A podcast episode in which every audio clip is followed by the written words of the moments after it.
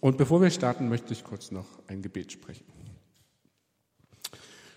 Gott, ich danke dir für diesen ja, ganz tollen Text, für dieses Gleichnis und ich bitte dich, dass du zu jedem Einzelnen sprichst und dass du es in uns ja, erlebbar machst und dass du dadurch klar, klarer wirst für uns und dass du ja, unsere Herzen bewegst. Amen.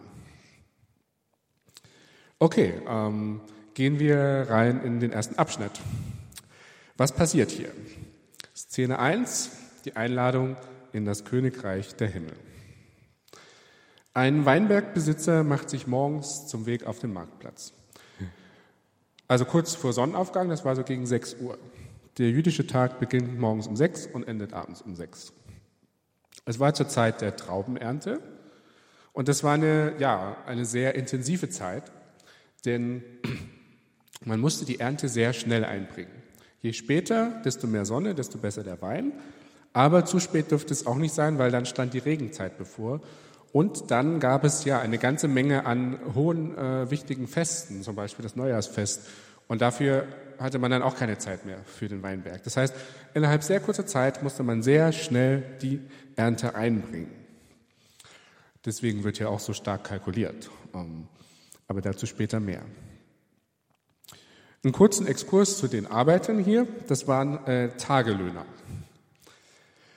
Und die waren wirklich ja, am untersten äh, Ende der Gesellschaft. Denen ging es schlimmer noch als Sklaven.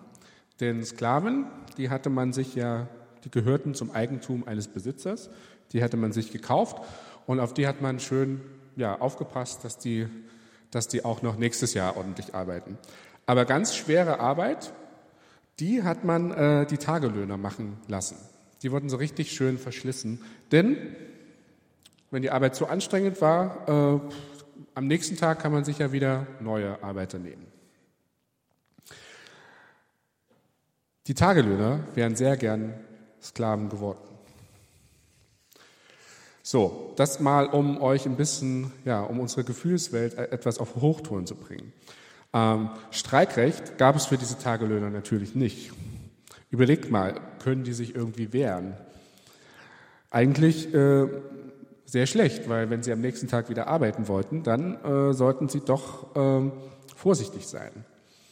Und äh, das wurde oft sehr auch ausgenutzt, denn die Tagelöhner, dass sie ihren Lohn am Abend bekommen, war nicht äh, selbstverständlich. Das kam vielleicht eher so in 50 Prozent der Fällen nur vor. Sie lebten also von der Hand in den Mund und sie brauchten jeden Tag auch ihren Lohn. Und eben solche Tagelöhner warten auf dem Marktplatz darauf, dass, sie, dass jemand sie einstellt. Man einigte sich auf einen Lohn und wenn der Arbeiter einwilligt, dann beginnt die Arbeit. Das war ein ganz simples Prozedere. Und der Weg von diesem Marktplatz auf die Felder gehörte schon zur Arbeitszeit hinzu. Das ist ja immerhin ganz nett. Man kann sich vorstellen, wenn der Weg vielleicht so 20 Minuten dauert, 25 Minuten, die 17 Uhr Arbeiter, die bis 18 Uhr arbeiten, die werden wohl nicht mehr so viel geleistet haben können. Vielleicht haben die noch eine halbe Stunde gearbeitet. Der Weinbergbesitzer steht also auf diesem Marktplatz und er sieht sehr viele, viele, viele Arbeiter herumstehen. Und man muss sich vorstellen, das ist zur Erntezeit. Also wenn du da schon keinen Job bekommst, dieses Gleichnis beschreibt schonungslos die schwierigen Umstände dieser Tagelöhner. Eigentlich so ganz nebenbei. Und erstaunlicherweise gibt es keine, ja, keine andere Quelle, in die, als die Bibel, die so gut die Situation der Tagelöhne in der Antike beschreibt. Und das ist schon sehr bemerkenswert, denn wir müssen feststellen, dass die, ja, dass die Evangelien insgesamt sehr sensibel für arme Leute sind. Sensibel für die Gekrümmten, für die Beladenen und für die, die es schwer haben. Das muss man erstmal sich abspeichern. Das ist äh, sehr wichtig für die Leute, die, ja, diese, äh, die die Bibel geschrieben haben. Okay, ein Denar ist ein guter Arbeitslohn, guter Tagesarbeitslohn. Ja, die ersten Arbeiter, die beschweren sich auch nicht, schlagen gleich ein, die gehen mit, gibt kein großes Gespräch. Äh, das war um 6 Uhr. Dann um 9 Uhr Man merkt schon, ist richtig durchgetaktet, alles so drei Stunden Pakete, 6, 9, 12, 15, 18 Uhr. Äh, 17 Uhr ist aber nicht zu erwarten. Da wird die Struktur durchbrochen. Zu 17 Uhr kommen wir noch. Also um 9 Uhr geht, er wieder auf, geht der Weinbergbesitzer wieder auf diesen Marktplatz und sagt, ich will euch geben, was gerecht ist. Scheinbar meint das, ja, Dreiviertel Arbeitstag, Dreiviertel, äh, Dreiviertel Arbeitslohn, noch ein bisschen Lohndumping, also es wird nicht mehr als Dreiviertel Dinar sein. Dass der Weinbergbesitzer mehrmals auf den Marktplatz geht, wirkt vielleicht ein bisschen dusselig, aber das war ganz üblich. Wie schon gesagt, man musste gut kalkulieren, Arbeiterkosten.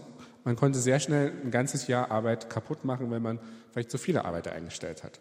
Also lieber später nochmal nachjustieren. Deswegen 9 Uhr nochmal auf dem Markt. 12 Uhr geht er aber nochmal.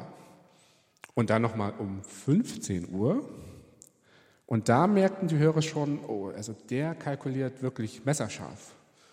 Oder der ist vielleicht ein bisschen tapsig.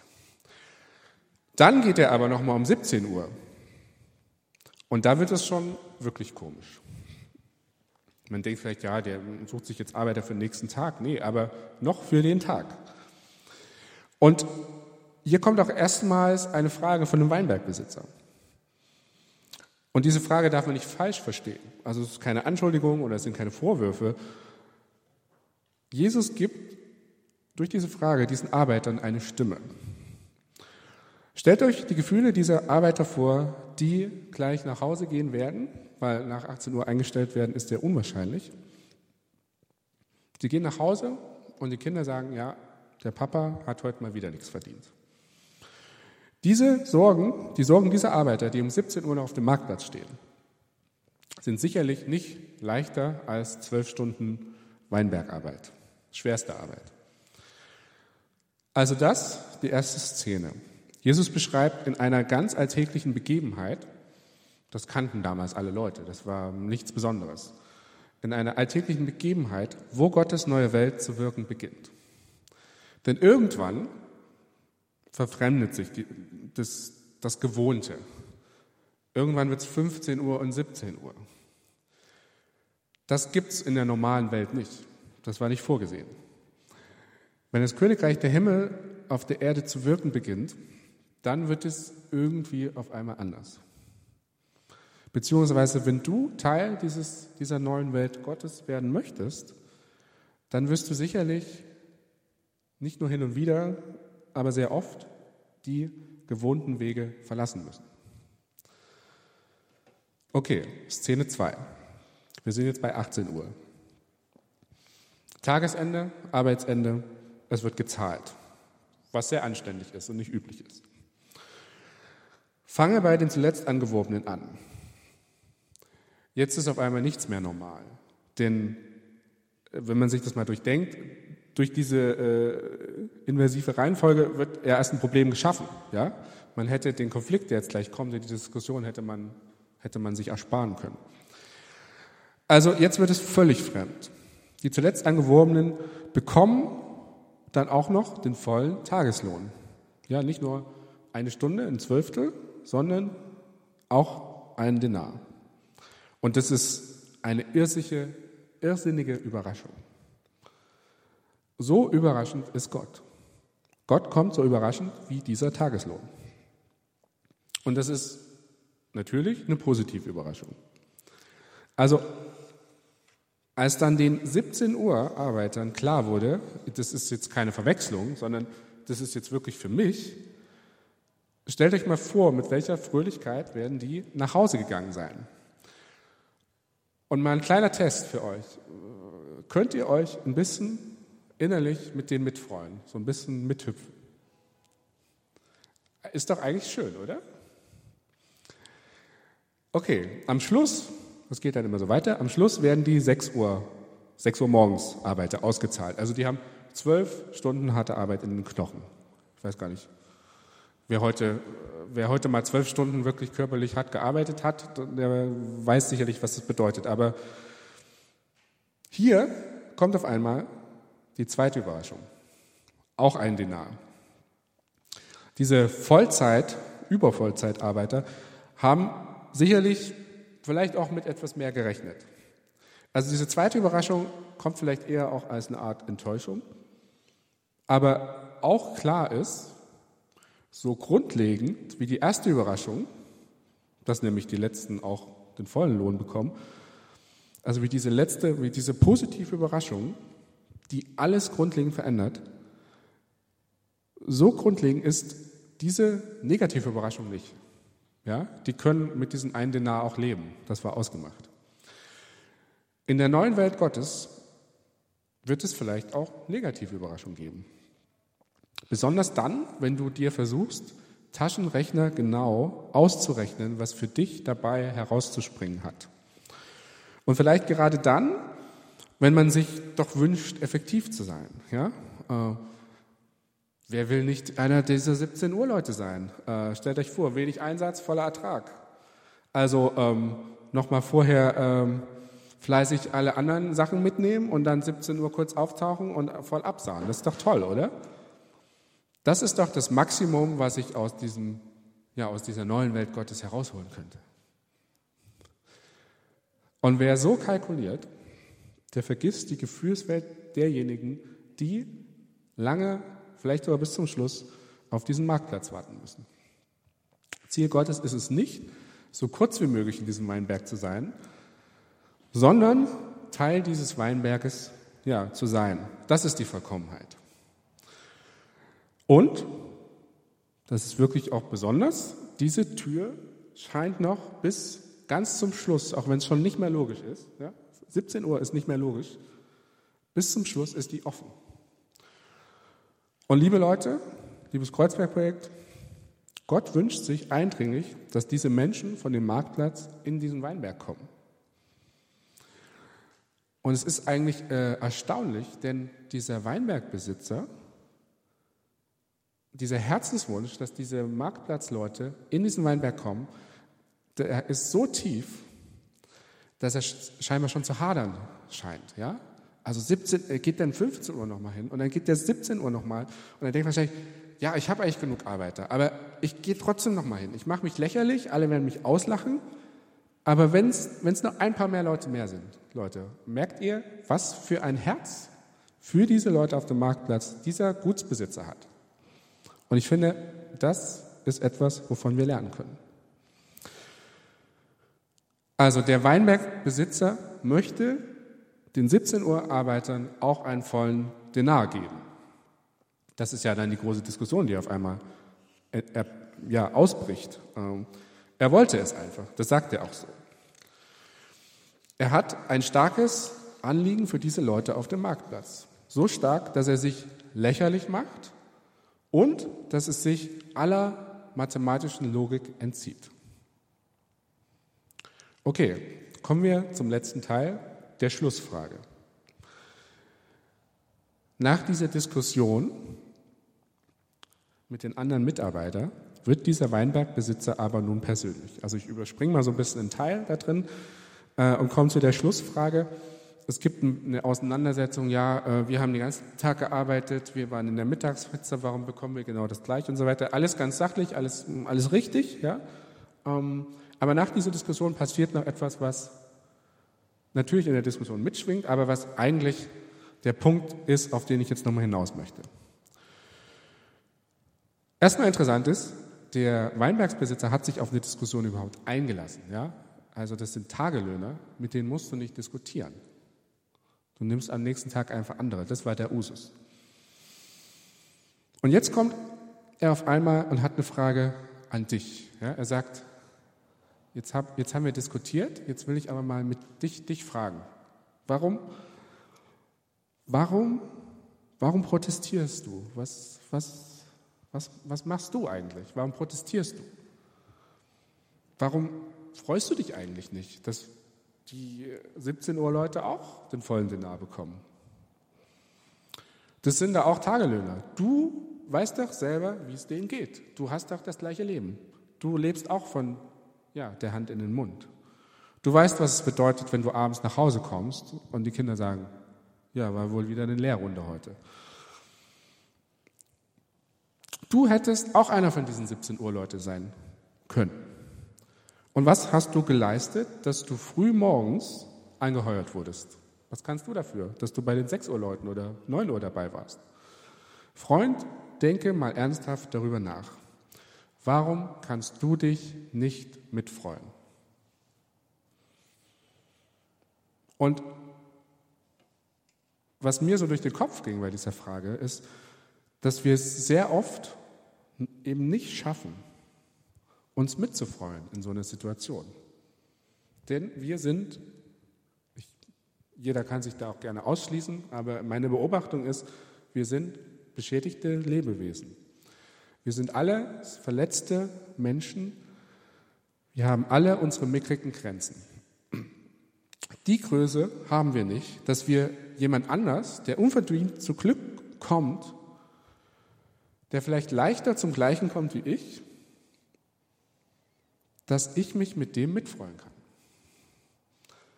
Und selbst dann, wenn es ein Tagelöhner ist. Und Leute, das ist die Tragik in diesem Gleichnis. Und das ist die Tragik, mit der wir so oft operieren. Da sagen wir dann, ja, diese letzten, ähm, und das ist Entfremdung von Mensch zu Mensch. Diese scheinbare, das scheinbare Gerechtigkeitsempfinden, das, was ja mathematisch logisch stimmt, aber wen hilft es denn? Ja? Wäre dieser 6 Uhr Arbeiter glücklicher, wenn der andere weniger bekommt? Macht er für den gar nichts. Aber dieses Gerechtigkeitsempfinden, was manchmal zur Waffe wird, was noch mehr Ungerechtigkeit schafft. Schaust du eigentlich so böse? Schaust du eigentlich deswegen so böse, weil ich gut bin? Ist die Frage hier in dem Gleichnis. Überlege mal, du kannst vielleicht böse schauen, wenn ich böse bin, sagt der Gutsbesitzer, mal weiter gedacht, aber kannst du böse schauen, weil ich gut bin? Das Reich Gottes fordert mich heraus, über meinen Tellerrand zu schauen. Meine Bedürfnisse auf dem Hintergrund eines größeren Bilds zu betrachten. Mich fordert diese Geschichte heraus, dass ich meinen Teil, meine Voraussetzungen, meine Fähigkeiten, meine Ressourcen, mein Geld, was auch immer das ist, nicht für mich selber einfordere. Das ist der normale menschliche Reflex, sondern dass ich das in diese neue Welt Gottes einbringe. Ich stand auch ohnmächtig auf diesem Marktplatz und habe vielleicht gehofft, angeheuert zu werden. Das ist die, die Situation, die Jesus schafft, indem er das Gleichnis erzählt, dass er den Hörer eigentlich da auf den Marktplatz setzt. Und natürlich ich kann, hat jeder irgendwie sich Dinge erarbeitet und ähm, seine Situation vielleicht verdient. Aber wenn man sich ehrlich fragt, hast du wirklich es in der Hand gehabt? Hast du wirklich, kannst du etwas für deine Voraussetzungen? Wir brauchen ein Umdenken, eine Veränderung. Wir müssen das verlassen, worauf wir uns immer verlassen haben. Wir brauchen eine Umwandlung und eine Transformation unseres Innersten.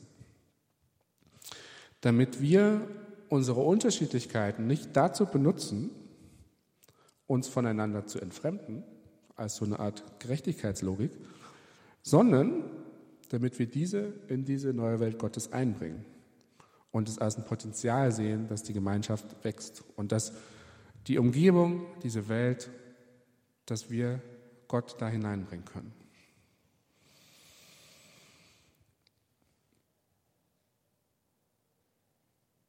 Es dreht sich nicht mehr um mich selbst, sondern um diese neue Welt Gottes.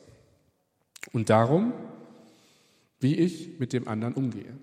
Ob ich bereit bin, diesen anderen auch zu einem Teil dieses Weinberges werden zu lassen, machen zu lassen oder ihm dabei begleite.